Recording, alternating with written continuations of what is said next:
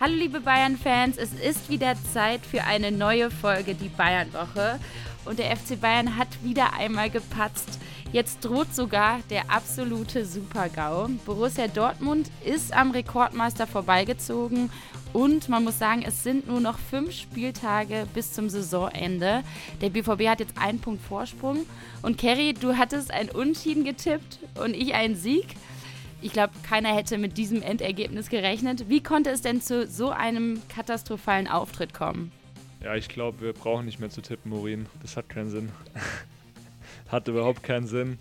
Ähm, war eine ganz schwache Performance der Bayern. Damit auch ein Hallo von mir natürlich und alle Zuhörerinnen und Zuhörer. Also, ja, ich war vor Ort und ich habe selten so eine schwache Bayern-Mannschaft gesehen wie in der zweiten Halbzeit. Man muss ehrlicherweise sagen, in der ersten gab es noch einige Chancen, da hat man sich noch ähm, ja, viele gute Szenen rausgespielt, aber da auch, war auch schon so ein bisschen zu erkennen, das unsaubere Passspiel, der ein oder andere Angriff auch nicht zu Ende gedacht. Und ja, dann in der zweiten Halbzeit unerklärlich, wie man da eingebrochen ist. Und Mainz hat es dann überragend gemacht, aber ehrlicherweise auch mit einfachsten Mitteln Bayern den Schneid abgekauft. Ja, wenn wir jetzt noch mal mehr auf die zweite Halbzeit eingehen, du hast schon gesagt, erste Halbzeit war gut, da waren sie auch irgendwie überlegen, also fand ich jetzt auch vom Gefühl her. Und in der zweiten Halbzeit kamen dann auch wieder mehr Fehler ins Spiel, so Kleinigkeiten, Ballstoppfehler, wo man denkt, so, also das müssen die Profis ja kommen. Beispiel habe ich gemerkt bei Stanisic oder so hinten, dass der oft einen Stoppfehler hatte und dann natürlich Mainz das ausgenutzt hat. Aber dann auch beim 1 zu 1, Jan Sommer sah auch nicht gut aus, hat den Ball nochmal abprallen lassen und das war dann die perfekte Vorlage für Mainz 05, dann das 1 zu 1 zu machen. Überlegt man dann doch und wünscht sich, dass Manuel Neuer so schnell wie möglich zurückkommt? Ja, natürlich wünscht man sich Manuel Neuer in absoluter Topform wieder zurück. Der hat der Mannschaft Sicherheit gegeben, hat äh, sie nach vorne gepusht und ist natürlich jetzt auch nicht ganz unwichtig als Persönlichkeit. Er hat so viel erreicht bei Bayern und ich glaube, als Abwehrspieler weißt du, wenn du Manuel Neuer hinter dir hast, dann hast du einfach eine gewisse Sicherheit. Trotzdem, Jan Sommer, wir haben ihn oft verteidigt in den letzten Wochen. In Mainz bin ich bei dir, da muss er ähm, fester einfach zupacken oder den Ball, wenn er ihn irgendwie abprallen lässt, zur Seite abprallen lassen äh, mit der Faust oder so, da wirkte er sehr verunsichert und hat, das hat sich natürlich auf den Rest der Mannschaft übertragen. Aber wir müssen auch über die Szenen vorher reden. Kimmich, der auf einmal am eigenen 16er wieder den Ball äh, fast verliert, der ja einfach sich schwer tut, sogar aktuell hat man das Gefühl, richtig aufzudrehen die einfachsten Bewegungen, die klappen nicht, auch bei einem äh, Leon Goretzka oder bei einem Thomas Müller. Also diese Spieler, die eigentlich vorangehen sollen, du hast jetzt Stanisic erwähnt, klar, der auch einen Stockfehler drin gehabt, aber dem mache ich jetzt am wenigsten einen Vorwurf. Das ist so ein junger, junger Kerl immer noch, der auch selten spielt, der selten eben die Möglichkeit bekommt, da auch reingeworfen zu werden. Natürlich ist er verunsichert, aber ich erwarte von Führungsspielern, oder man sollte von Führungsspielern wie Kimmich, Goretzka, Müller erwarten, dass sie dann in so einem Spiel zumindest auch die, die einfachen Dinge richtig machen und nicht mal das ist gelungen. Also das war ganz schwach. Hinten natürlich, du hast es angesprochen, Jan Sommer, den muss er anders äh, parieren, ist doch ganz klar. Ja, wie löst du jetzt das Problem? Gerade auch als Trainer, weil du musst ja jetzt noch die Saison ordentlich zu Ende bringen. Am besten mit der Meisterschaft natürlich. Also das fordern alle beim FC Bayern, weil sie es ja auch so gewohnt sind. Aber wie findet jetzt Tuchel am schnellsten eine Lösung dafür? Ja, wie geht er damit um? Du hast ja auch nach dem Spiel in den Katakomben die Situation erlebt. Wie war es denn da für dich? Ja, ich fand, Thomas Tuchel hat schon die richtige Entscheidung getroffen, indem er den Spielern drei Tage freigegeben hat. Viele sagen, der hätte die jetzt irgendwie äh, um den Platz jagen müssen, aber ich fand, das war genau richtig, weil die Spieler müssen die Köpfe freikriegen. Das merkt man schon, dass die einfach ein bisschen überfordert sind, vielleicht auch mit der ganzen Situation. Äh, schwierige Rückrunde generell, schwierige Saison, dann Trainerwechsel ähm, Spieler, die gegenseitig aufeinander losgehen. Ich glaube, es ist auch mal ganz gut, wenn man sich dann nicht sieht in der Kabine, wenn man einfach mal Ruhe und ein bisschen Abstand hat voneinander und Zeit stattdessen mit der Familie, mit den Freunden verbringt, vielleicht mal in die Berge fährt, eine Runde wandert oder einfach mal einen Kopf frei bekommt. Ähm, Skisaison ist jetzt ja langsam vorbei, deswegen, äh, ja, ist es, glaube ich, ganz wichtig, da ein bisschen ähm, abzuschalten und die Akkus aufzuladen. Das wird man dann natürlich jetzt sehen am Wochenende, wie es gegen Hertha läuft. Da sprechen wir hinten raus nochmal drüber.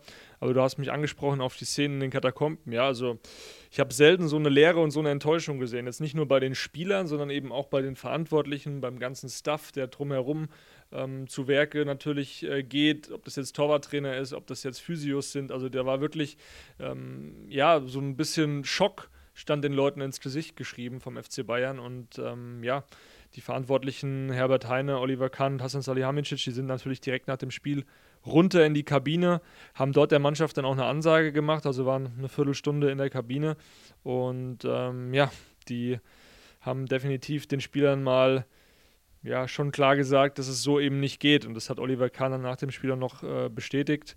Äh, der hat bei uns im Interview ganz schön gebrodelt. Also das war äh, sehr freundlich ausgedrückt, dass in der zweiten Halbzeit äh, einiges gefehlt hat. Also aus meiner Sicht hat alles gefehlt. Alles das, was man braucht, um deutscher Meister werden zu wollen. Und ich habe mich gefragt in der zweiten Halbzeit nach dem 1-1, wer will eigentlich deutscher Meister werden? War das die andere Mannschaft, die mit den, ähm, die auch rote Trikots anhatten, ja, die um jeden Zentimeter gefeitet haben, die Bereitschaft äh, reingeworfen haben, die dieses Spiel gewinnen wollten. Und davon habe ich äh, von unserer Mannschaft nichts mehr gesehen. Ja, das ist ja keine Angst, sondern äh, das wäre natürlich äh, für uns alle eine Katastrophe, ja, äh, wenn das eintreten würde.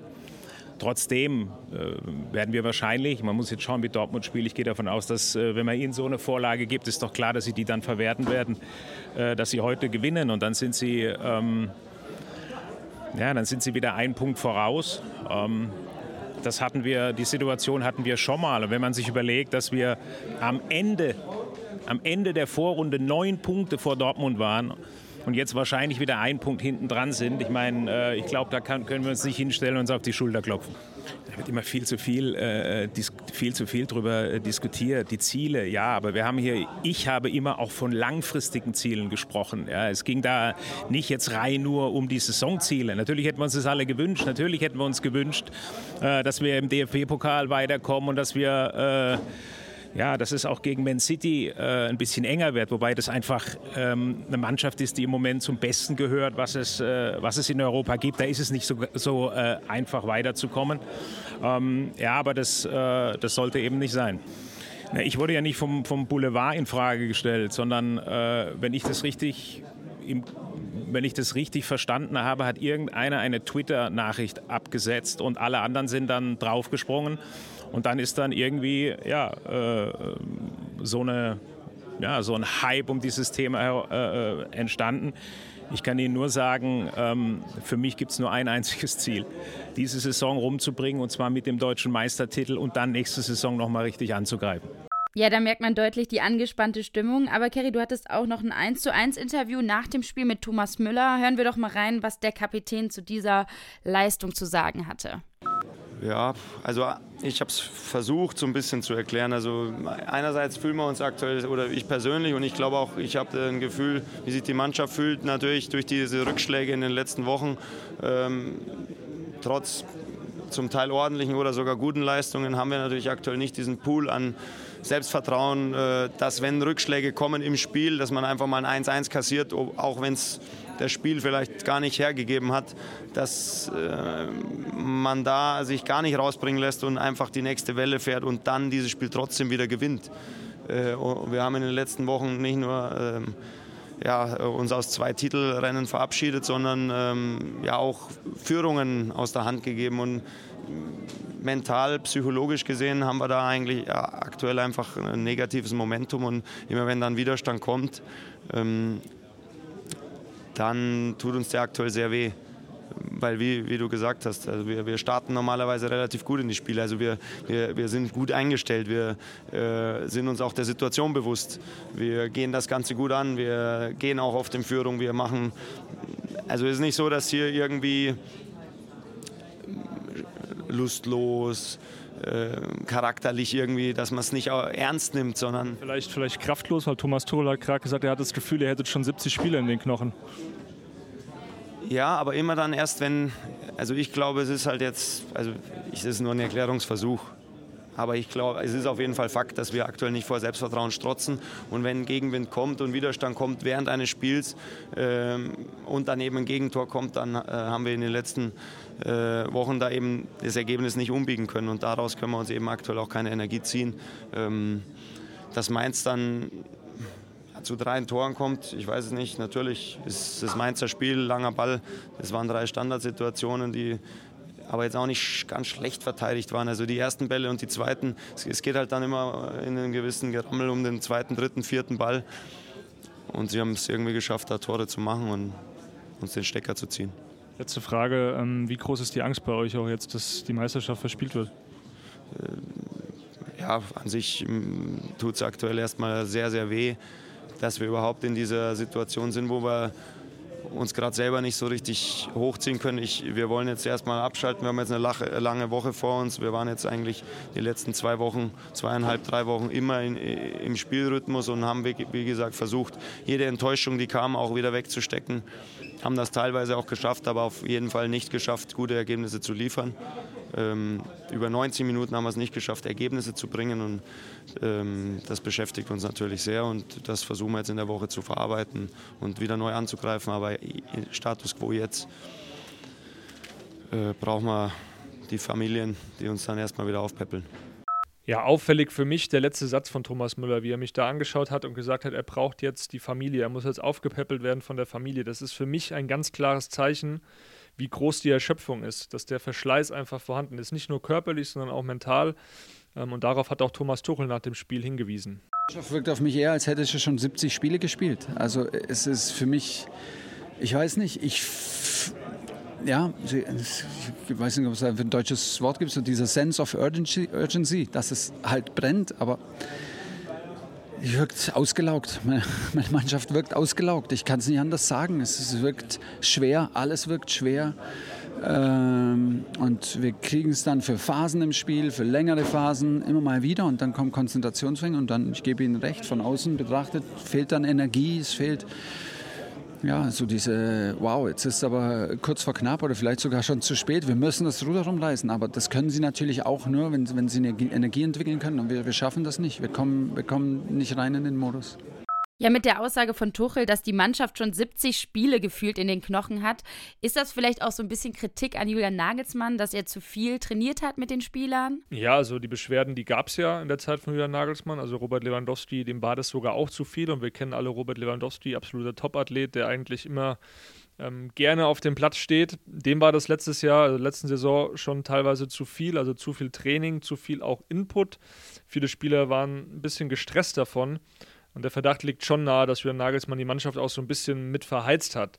Und ähm, das werfen sich die Bossen natürlich, habe ich letzte Woche auch schon erklärt, irgendwo auch vor, dass sie den Trainerwechsel nicht schon eher vollzogen haben, weil es eben schon Signale in die Richtung gab.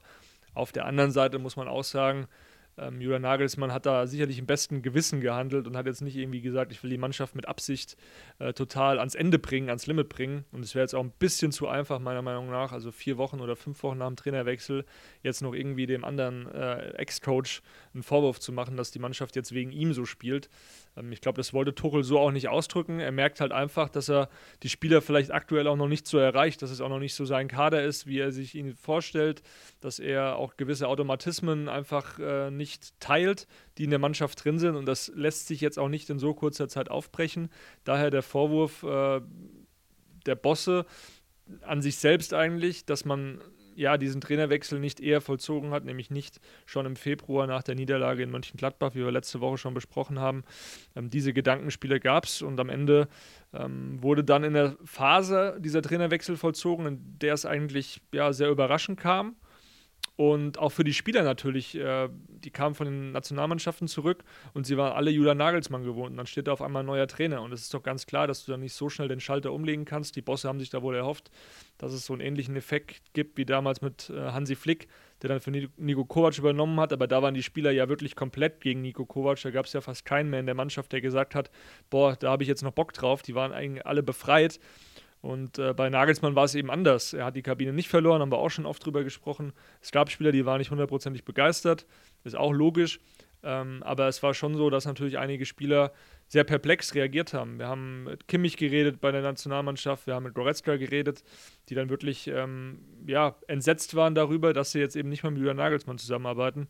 Und ich glaube, die Bosse haben da so ein bisschen die, die Quittung äh, jetzt für bekommen. Sie haben diese Rechnung einfach ohne die Mannschaft gemacht. Man muss auch dazu sagen, und deswegen ähm, finde ich, die am Ende sind es die, die auf dem Platz stehen. Und äh, diese Mannschaft hat einfach bewiesen in dieser Saison, dass sie führungslos ist zum Teil. Da ist keiner, der irgendwie mal richtig vorangeht, der ähm, auch diesen Zusammenhalt einfach schafft im Team, in der Kabine. Da muss man auch ganz klar sagen, das habe ich äh, auch bei sport1.de vergangenen Tagen geschrieben, dass da so ein Typ einfach wie David Alaba in der Kabine fehlt. Ich weiß, viele Bayern-Fans äh, haben es David Alaba nicht verziehen, dass er da zu Real Madrid gegangen ist und auch mehr Kohle haben wollte, alles schön und gut. Aber er war eben sehr wichtig in dieser Kabine. Und er ist jemand gewesen, ähm, der auf jeden zugegangen ist, der jeden in den Arm genommen hat, der für jeden ansprechbar war. Und ich glaube, so ein Typ, so ein Leader, der fehlt einfach in der Kabine. Der wirklich auch mal sagt, Jungs, wir sind heute ein Team. Und aktuell wirkt es auf mich wirklich so, als wäre da jeder zu sehr mit sich selbst beschäftigt. Es gibt diese Ausreißer nach oben, Champions League, Manchester City, haben wir drüber geredet. Aber es ist eben sehr selten. Und beim FC Bayern oder generell, wenn du ganz oben mitspielen willst und alle Titel mitspielen willst, dann brauchst du diese Leistungen konstant. Ja, ich finde jetzt aber auch, dass man Julian Nagelsmann, wenn wir nochmal auf die Trainerthematik zurückkommen, keinen Vorwurf machen sollte, weil es lief ja zu der Zeit, wo sie ihn dann entlassen haben, auch nicht so schlecht. Und deswegen glaube ich auch, kam das für die Spieler doppelt überraschend, wenn du dann hörst, okay, wir sind gerade bei der Nationalmannschaft und dann wird der Trainer entlassen, mit dem sie ja Klar waren die Erfolge nicht so da, aber es war noch alles offen. Und jetzt sieht man ja, was irgendwie daraus gekommen ist, auch wenn man den Trainer gewechselt hat. Andererseits steht ja auch, Thomas Tuchel jetzt ein bisschen in der Kritik. Das ist ja auch ganz normal, wenn man öfters verliert, dass natürlich auch der Trainer dann wieder äh, hinterfragt wird. Aber einer, der das auch gemacht hat, war Didi Hamann. Der hat prophezeit, dass wenn es den Meisterschaftstitel jetzt nicht gibt für den FC Bayern, dass er vielleicht nach dieser Saison wieder rausgeschmissen wird, also Thomas Tuchel. Meinst du, das ist überhaupt äh, möglich? Nee, das ist nicht möglich. Also die Verantwortlichen, die stehen voll hinter Thomas Tuchel, die sind absolut zufrieden mit ihm und äh, auch mit der Arbeit, die er bisher leistet. Und es wäre, wie du auch schon sagst, es ist viel zu billig, jetzt über Nagelsmann zu sprechen, ähm, aber auch über den neuen Trainer, über Tuchel zu sprechen oder ihn jetzt in die komplette Verantwortung zu ziehen. Ähm, das hat auch Jo Kimmich nochmal nach dem Spiel gegen Man City gesagt es liegt einzig und allein an uns Spielern auf dem Platz. Und klar, du kannst jetzt auch über die Bosse diskutieren, aber auch die haben ja gewisse Alarmsignale wahrgenommen und haben gesagt, wir müssen jetzt den Trainer wechseln. Ähm, das kann man so oder so sehen. Natürlich diese Rechnung, diese, dieser Plan ist komplett nach hinten äh, gegangen, die ist komplett in die Hose gegangen. Ich glaube, gegen Man City kannst du auch rausfliegen, wenn man sich jetzt mal anschaut, wie die in der Premier League wieder ähm, ja, rasieren. Äh, Arsenal bezwungen und auf dem besten Weg zur Meisterschaft. Die sind schon aktuell mit die beste Mannschaft, aber natürlich haben die Bosse nicht eingeplant, dass es in der Liga so weitergeht, so unbeständig und ähm, dass es dann im Pokal so früh rauskriegt gegen Freiburg. Und nochmal, also unter Nagelsmann hatte man auch diese Leistungen wie jetzt unter Tuchel. Das war jetzt ja nicht so, dass Thomas Tuchel gekommen ist und die Mannschaft dann in so ein riesiges Loch gefallen ist in der Bundesliga. Das muss man ganz ehrlich sagen. Die Bayern hatten neun Punkte Vorsprung auf Dortmund. Es gab immer wieder so Spiele, in denen man dann völlig den Faden verloren hat, beispielsweise dann im Februar schon in Mönchengladbach, aber auch kurz vor dieser Länderspielpause gegen Bayer Leverkusen. Auch da muss man aber ehrlicherweise sagen, Leverkusen aktuell mit die ja, konstanteste oder ja, anschaulichste Mannschaft in, in, in Deutschland, äh, auch zu Recht natürlich im Halbfinale der Europa League. Unter Xabi Alonso spielen die absolut überragend. Trotzdem, man hatte unter Nagelsmann auch nicht das Gefühl, dass da eine gewisse Stabilität einkehrt. Und dann muss man irgendwann auch feststellen, dass es eben nicht am Trainer liegt, sondern dass es an den Spielern liegt, die da absolut, ja, teilweise lustlos Leistungen zeigen, wo einfachste Dinge nicht mehr funktionieren. So, und am Ende, glaube ich, ist es ganz wichtig, die Saison jetzt zu Ende zu bringen. Am besten natürlich mit der Meisterschaft.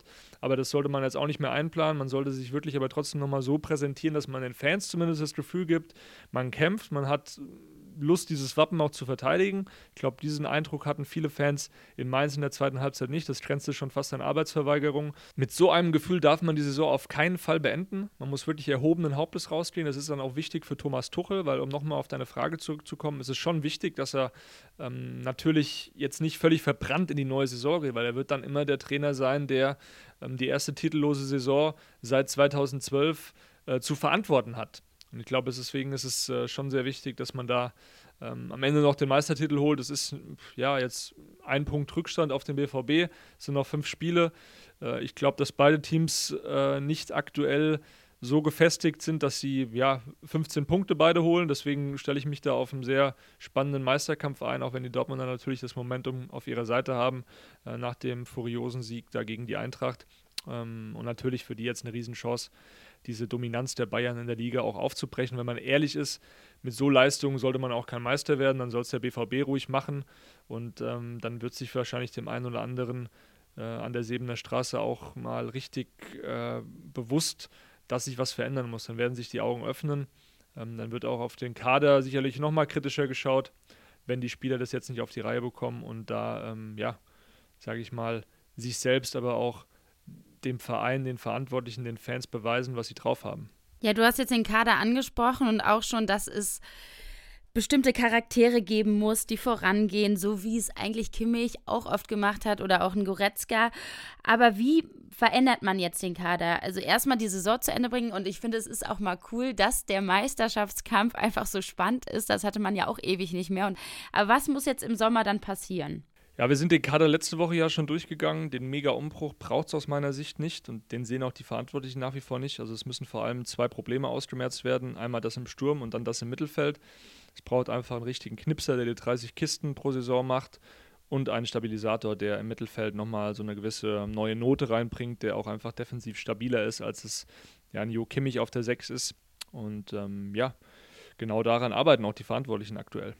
Ja, über Stürmer haben wir schon viel gesprochen. Hast du schon gehört, irgendwie, welche Kandidaten es fürs Mittelfeld gibt? Ja, bisher nur Gerüchte tatsächlich. Also nichts wirklich Konkretes, wo ich jetzt sagen kann, das ist heiß. Matteo Kovacic, das ist ein Spieler, der gefällt den Verantwortlichen, der gefällt logischerweise auch Thomas Tuchel, weil er ihn bei Chelsea unter seinen Fittichen hatte.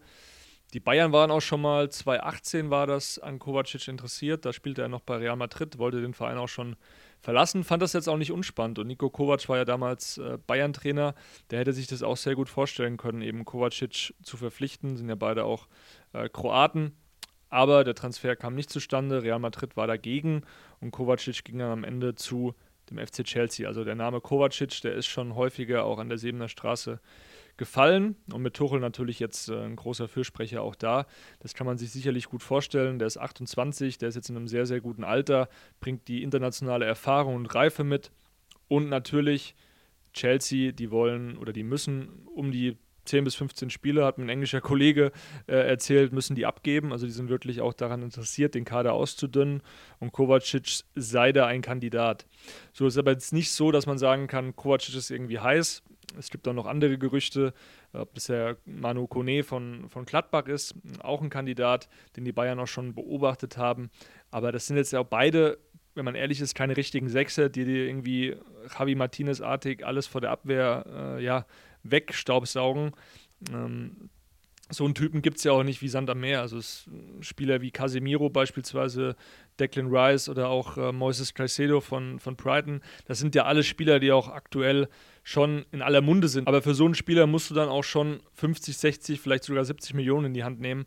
Und die brauchst du dann wahrscheinlich eher für einen Stürmer. Wenn wir beim Thema Budget bleiben, wie viel kann der FC Bayern denn überhaupt ausgeben? Ja, also das Budget für einen Top-Stürmer, das wurde bereits vom Aufsichtsrat genehmigt. Da hat auch Herbert Heiner ganz klar gesagt, wir müssen da ja, nachrüsten. Das ist eine ganz wichtige Position. Das hat man dann auch gegen Man City logischerweise gesehen über die zwei Spiele, dass da vorne ein Knipser fehlt. Und ja, das wird äh, sicherlich auf einen hohen zweistelligen, wenn nicht sogar niedrigen dreistelligen Be Betrag hinauslaufen. Das wäre dann damit eine Rekordsumme. Rekordspieler bisher nach wie vor Lucas Hernandez mit 80 Millionen. Und ja, Ossiman, wie man hört, von Neapel 150 Millionen. Das wäre schon eine krasse Nummer. Das kann ich mir eigentlich auch nicht vorstellen, dass man, dass man das für den Preis macht. Aber im Sommer ist so viel möglich. Also ich kann mir auch vorstellen, dass man sich vielleicht dann mit Neapel auf eine etwas niedrigere Summe ähm, verständigt oder Boni reinbaut über die nächsten Jahre, wie auch immer. Also da gibt es ja viele verschiedene auch Zahlungsmodelle. Ja, für die Bayern ist jetzt wichtig, wirklich einen Top-Stürmer zu holen. Auch aus meiner Sicht, der jetzt nicht fast 30 ist wie Harry Kane, sondern wirklich der Mitte 20 ist, im besten Alter ist, wie jetzt Osimen, wie jetzt auch Kolomuani, der dann wirklich für 6, 7, 8 Jahre dir Tore garantiert. Das ist ganz wichtig und dieses Investment macht dann ja auch Sinn über die vielen Jahre hinweg. Deswegen glaube ich schon, dass die Bayern dann in der Richtung auch ähm, was ausgeben werden. Also 100 Millionen, darauf können wir uns in diesem Sommer definitiv einstellen. Wir haben jetzt viel über den Kader gesprochen. Nach dem Spiel gegen Mainz kamen auch viele Personalfragen und Kritik natürlich auf gegenüber Oliver Kahn, Hasan Salihamidzic, also der, der Führungsebene. Was muss denn da passieren? Was muss sich da verändern? Ich kann mir schon vorstellen, dass einer der Bosse gehen muss, gerade wenn jetzt auch noch dieser Titel in der Bundesliga verspielt wird. Das wäre eine absolute Katastrophe, wie Oliver Kahn das auch nach dem Spiel in Mainz formuliert hat. Und bisher können wir natürlich nur sagen, dass am 22. Mai die Aufsichtsratssitzung stattfindet. Und da wird dann auch über die Zukunft von Kahn gesprochen, aber auch über die Zukunft von Salihamidzic. Wie geht es weiter? Man wird sich da viele Fragen stellen. Und nach dem Einspiel wurde mir auch nochmal von mehreren Quellen bestätigt, dass es schon so ist, dass Kahn intern stärker zur Diskussion steht als Salihamidzic. Ja, ich glaube, viele verstehen das nicht, aber warum ist das denn so? Ja, du, ich kann auch nur das wiedergeben, was ich höre tatsächlich. Und mich fragen auch immer viele Leute, wie kann das denn sein, dass Salihamidzic nicht so in der Verantwortung steht, dass der jetzt so verteidigt wird. Ich will ihn gar nicht verteidigen. Ich will nur jetzt einfach auch nicht heuchlerisch sein, weil ich war einer derjenigen, oder wir waren generell, wir von der Presse, haben ihn generell auch äh, dafür gelobt, wie er den Kader zusammengestellt hat letztes Jahr, letzten Sommer. Und das auch aus meiner Sicht jetzt nicht zu Unrecht. Manet, das war ein Fehlgriff, das kannst du vorher nicht einplanen, dass der überhaupt nicht funktioniert. Aber die Spieler an sich, die er verpflichtet hat, ob das ein Masraui ist, ob das ein Gravenberg ist, ähm, der Licht, der total funktioniert, das sind ja an sich gute Spieler. Bei Gravenberg ist es halt so, ehrlicherweise, jeder Verein der war erstaunt, dass die Bayern für 18 Millionen so einen Spieler bekommen haben. Am Ende liegt es aber nicht an Salihamidzic, dass der Spieler dann auch so performt auf dem Platz, wie er eben performt. Das liegt einerseits am Spieler selbst, auf der anderen Seite aber auch am Trainer. Und da muss ich Nagelsmann sicher Kritik gefallen lassen. Das haben wir letzte Woche auch schon besprochen. Diese Personalie, die hat einfach für viel Zündstoff gesorgt. Und die Bayern erhoffen sich, dass Tuchel den jetzt in die Spur bringt. Trotzdem Natürlich, Salihamidzic kann man kritisieren dafür, dass er gewisse ja, Versäumnisse ja nicht korrigiert hat. Beispielsweise Lewandowski. Es war fahrlässig im Nachhinein zu sagen, man setzt auf einen Manet vorne, man setzt auf einen Knapri, der vor seiner Verlängerung schon nicht performt hat. Man setzt auch auf einen Sané als Torschützen, der wirklich ein guter Spieler, ein guter Kämpfer mittlerweile ist, aber eben einfach kein, kein Goalgetter. Das waren schon Fehler in der Kaderplanung, die jetzt korrigiert werden müssen. Ich traue Salihamidzic aber schon zu, dass er die korrigieren kann, zusammen mit seinem Team, weil die haben jetzt schon sind jetzt keine ahnungslosen Leute. Im Gegenteil, jetzt reden die Leute von Salihamidzic, der sich nicht mehr in Interviews äußern kann. Vor einem halben Jahr war das kein Problem. Und da hat sich auch Lothar Matthäus, der jetzt einen Salihamidzic kritisiert, total lobend zu, zu ihm geäußert und äh, gesagt, was das für ein toller Manager ist und was er doch auch verkauft hat im vergangenen Sommer. Ähm, Rocker, Zirkzee, die performen ja bei ihren Vereinen in der Form gar nicht mal so. Rocker spielt zwar schon viel bei Leeds, aber die steigen vielleicht ab. Ähm, Zirkzee spielt kaum in Bologna. Dann hat man noch andere Spieler wie, wie Omar Richards, die man auch für, für gutes Geld ja, verkauft hat. Ein Cuisance hat man für mehr verkauft, als man ihn bekommen hat oder für fast denselben Betrag. Und es ist schon so, dass Salihamidzic da jetzt nicht nur Müll gemacht hat. Deswegen, also ich finde, das muss man schon herausarbeiten. Man muss schon sagen, dass er da mit seinem Team auch einige jüngere Spieler logischerweise entdeckt und auch gepusht hat. Ein Davis, ein Musiala, die auch die Zukunft des Vereins äh, bilden sollen natürlich, die die Mannschaft anführen sollen in Zukunft. Äh, man hat Jugendspielern die Möglichkeit gegeben auf Bundesliga-Minuten, Ibrahimovic, Wanne, was einfach schwierig ist bei Bayern, muss man ganz klar sagen. Es ist schwierig, solche jungen Spieler zu pushen. Salihamidzic und sein Team und Marco Neppe, die machen das trotzdem. Auch in Tarek Buchmann wird im Sommer höchstwahrscheinlich einen Profivertrag erhalten und dann auch bei den Profis dabei sein. Also es ist nicht so, dass das total blinde Leute sind. Das, das äh, muss man einfach, glaube ich, festhalten. Und diese Trainerentscheidung, klar, die war nicht populär. Aber sie wurde auch nicht nur von Salihamidzic allein getroffen. Es war am Ende so, dass ähm, da viele Leute mit im Boot saßen, dass auch ein Uli Hoeneß mit im Boot saß. Und deswegen ist es ja wichtig, ähm, was wir jetzt hier alles besprechen. Wir müssen bedenken, dass diese Diskussion intern in der Form gar nicht so geführt wird. Es gibt viel Kritik an dem Trainerwechsel, an der Entlassung von Nagelsmann. Aber der Inner Circle ist total zufrieden mit der Entscheidung, Thomas Tore geholt zu haben. Nochmal, daran gibt es nach wie vor keine Zweifel. Und es war kein Alleingang von Kahn, von Salihamidzic. Es war eine gemeinsame Entscheidung. Und am Ende geht es, glaube ich, darum, wenn man im Sommer jemanden zum Bauernopfer macht, dann ist es wahrscheinlich eher Oliver Kahn als Salihamidzic, weil es da eben auch Kritik an seiner äh, Art und Weise, den Verein zu führen gibt. Und nicht an dieser Entscheidung, Thomas Tuchel geholt zu haben für Julian Nagelsmann. Ja, ich denke, nach so einer Leistung hinterfragt man eh alles bei den Bayern. Gerade als Außenstehender überlegt man, was stimmt da nicht intern und gibt es da Probleme in der Mannschaft und alles. Aber was wir für Beobachtungen gemacht haben am Trainingsgelände, dass Uli Hoeneß vorbeigeschaut hat beim Bayern-Training und ein intensives Gespräch mit Thomas Tuchel geführt hat. Von den Bildern her sah man nur, wie sehr er gestikuliert hat. Was meinst du, was hat er ihm da im Gespräch mitgeteilt? Ja, also zwischen Tuchel und Hoeneß gibt es kein Problem. Die haben sich natürlich auch die Hand geschüttelt. Darüber wird natürlich äh, nicht so berichtet wie über die ähm, ja, klaren Gesten von Uli Hoeneß. Man merkt schon, er macht sich Sorgen, er macht sich Gedanken. Wir kennen ja auch die Sebener Straße. Dort oben ist ein Hügel, wo immer ganz viele Fans stehen, aber natürlich auch Journalisten mit den Kameras. Und der Uli Hoeneß hat das nicht ohne Grund gemacht. Also wenn er sich dort so bewusst hinstellt und ablichten lässt, dann natürlich auch, um nach außen nochmal unmissverständlich klarzumachen, hey Leute, ich bin da und ich mache mir wirklich Sorgen um mein Baby FC Bayern.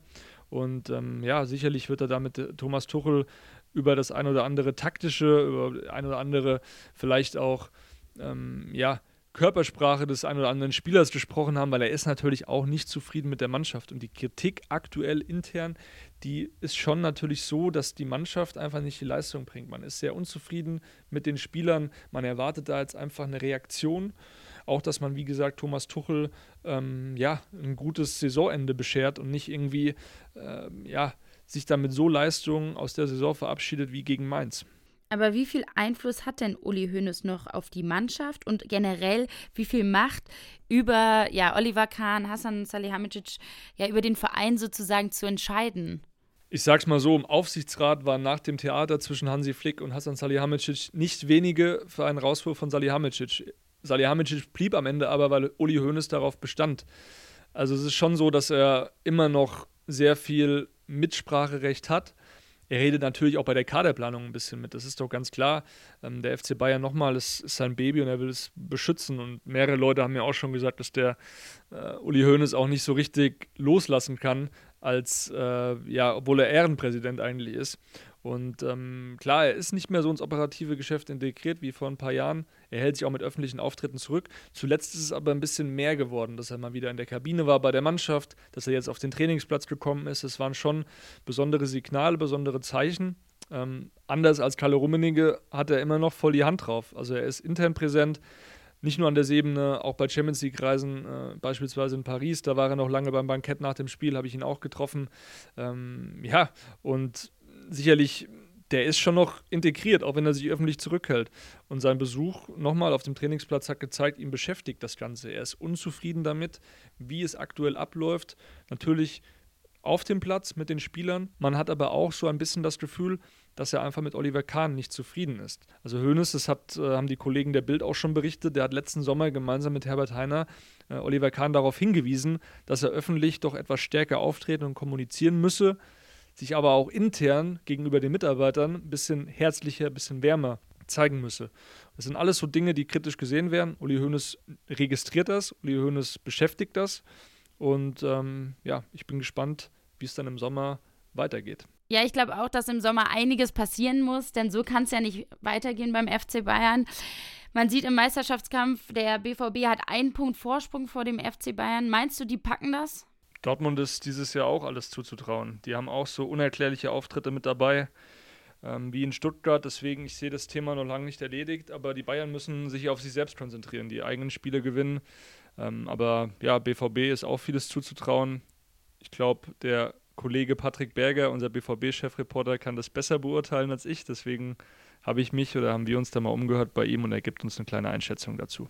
Hallo ihr Lieben aus Dortmund. Hier sind alle wirklich richtig hyped aufgrund äh, der aktuellen Tabellensituation.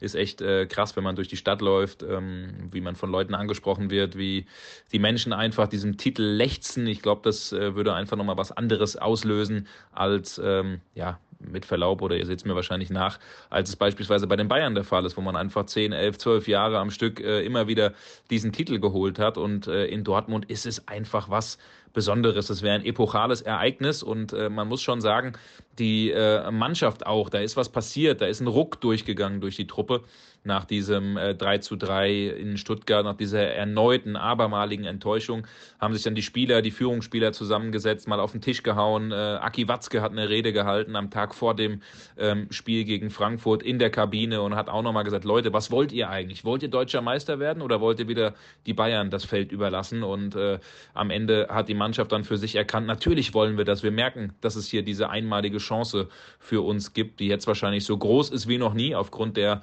aktuellen Bayern-Krise, über die ihr beiden ja im Podcast eben auch ausführlich gesprochen habt. Aber ähm, ja, das ist natürlich eine Geschichte, wo in Dortmund jetzt jeder spürt, jeder merkt, hier kann was gehen, hier können wir einfach Historisches erreichen. Und ähm, deswegen ist wirklich jeder dazu getrimmt. Da werden eigene Befindlichkeiten und Persönlichkeiten hinten rangestellt. Wichtig auch unter der Woche in Dortmund, dass der Vertrag mit Marco Reus jetzt verlängert wurde um ein Jahr, dass Ruhe ist in äh, diesem Feld, also dass es nicht weiterhin diese Gerüchte geht, bleibt er, geht er und so weiter und so fort sondern dass da wirklich Nägel mit Köpfen gemacht wurde. Natürlich sieht das nicht jeder Fan jetzt am Ende mit Jubelstürmen, sondern es gibt auch kritische ähm, ja, Menschen, die sagen, ist das eine richtige Entscheidung, das zu tun? Aber am Ende ist es jetzt passiert und vor allen Dingen in der Mannschaft kommt das sehr, sehr gut an, denn Marco Reus ist eine Legende, ist der Kapitän, Urgestein. Viele junge Spieler blicken gerade zu ihm hinauf und deswegen ist das eine Geschichte, wo nochmal ein Ruck zusätzlich durch die Mannschaft gehen kann. Und ich rechne fest damit, dass es am Freitag einen Sieg gegen Bochum gibt und dass der BVB weiter Tabellenführer sein wird. Und äh, ich glaube, dass der BVB aus diesen Rückschlägen der Vergangenheit gelernt hat und auf Meisterkurs ist. Ja, danke Patrick. Der BVB muss jetzt am Freitag gegen Bochum ran und die Bayern am Sonntag gegen Hertha BSC. Ja, Hertha BSC ganz unten im Tabellenkeller. Was meinst du, wird es für ein Spiel, Kerry? Ja, das würde mich nicht wundern, wenn es ein ähnlich umkämpftes, schwieriges Spiel, unangenehmes Spiel wird wie gegen Hoffenheim oder auch gegen Mainz, weil Hertha, für die geht es um alles. Das sind jetzt auch äh, ganz wichtige Wochen. Paul Dardai hat ja den Trainerposten dort übernommen und äh, der ist natürlich als Beißer bekannt, der will, dass seine Spieler ja um jeden Zentimeter kämpfen und ich glaube schon, dass Hertha da auch jetzt nach den letzten Wochen der Bayern sicherlich auch eine Möglichkeit wird, da zumindest was mitzunehmen, einen Punkt mitzunehmen und deswegen glaube ich schon, dass die ähm, mit einem guten oder mit einem, ja, sage ich mal, mit einer guten Einstellung nach München kommen. Ob es am Ende dann reicht, mit dieser fußballerischen, äh, fehlenden fußballerischen Klasse, die die Hertha in dieser Saison einfach zeigt, das, das wage ich mal zu bezweifeln. Also Hoffenheim sehe ich da oder habe ich da offensiv schon auch stärker gesehen als die Hertha. Aber es ist alles möglich. Also die Bayern dieses Jahr, pff, deswegen, ich will auch da jetzt gar nicht auf einen hohen Sieg tippen. Natürlich wäre das äh, sehr wichtig für die Bayern, sich da Selbstvertrauen zu holen, aber ich gehe eher davon aus, dass es dann Richtung äh, Arbeitssieg sich orientieren wird. Deswegen sage ich jetzt mal, ja, 2 zu 1. Was meinst du? Ich sage tatsächlich diesmal nur ein Unentschieden. 2 zu 2, auch wenn die Bayern wieder mal ein Zeichen setzen sollten, ganz dringend, aber ähm, ja, ich glaube, es bleibt beim 2 zu 2. Nur wir liegen ja auch nicht immer so richtig mit unseren Tipps. Wäre ja auch mal schön, wenn es mal wieder ein paar positive Nachrichten gibt. Und jetzt sind wir am Ende von unserer Folge. Kerry. Es war wieder sehr schön mit dir zu quatschen und alle möglichen Infos zu besprechen. Und jetzt wünsche ich euch ein schönes Fußballwochenende. Dir natürlich auch, Kerry. Danke, das wünsche ich dir und euch allen natürlich auch. Und wir hören uns nächste Woche. Dann, ja, du hast schon gesagt, wir tippen ja nicht so gut. Äh, wahrscheinlich nach einem Sieg der Bayern, nach einem deutlichen Sieg, können wir dann wieder quatschen und äh, da freue ich mich drauf. Bis dahin, ciao, ciao.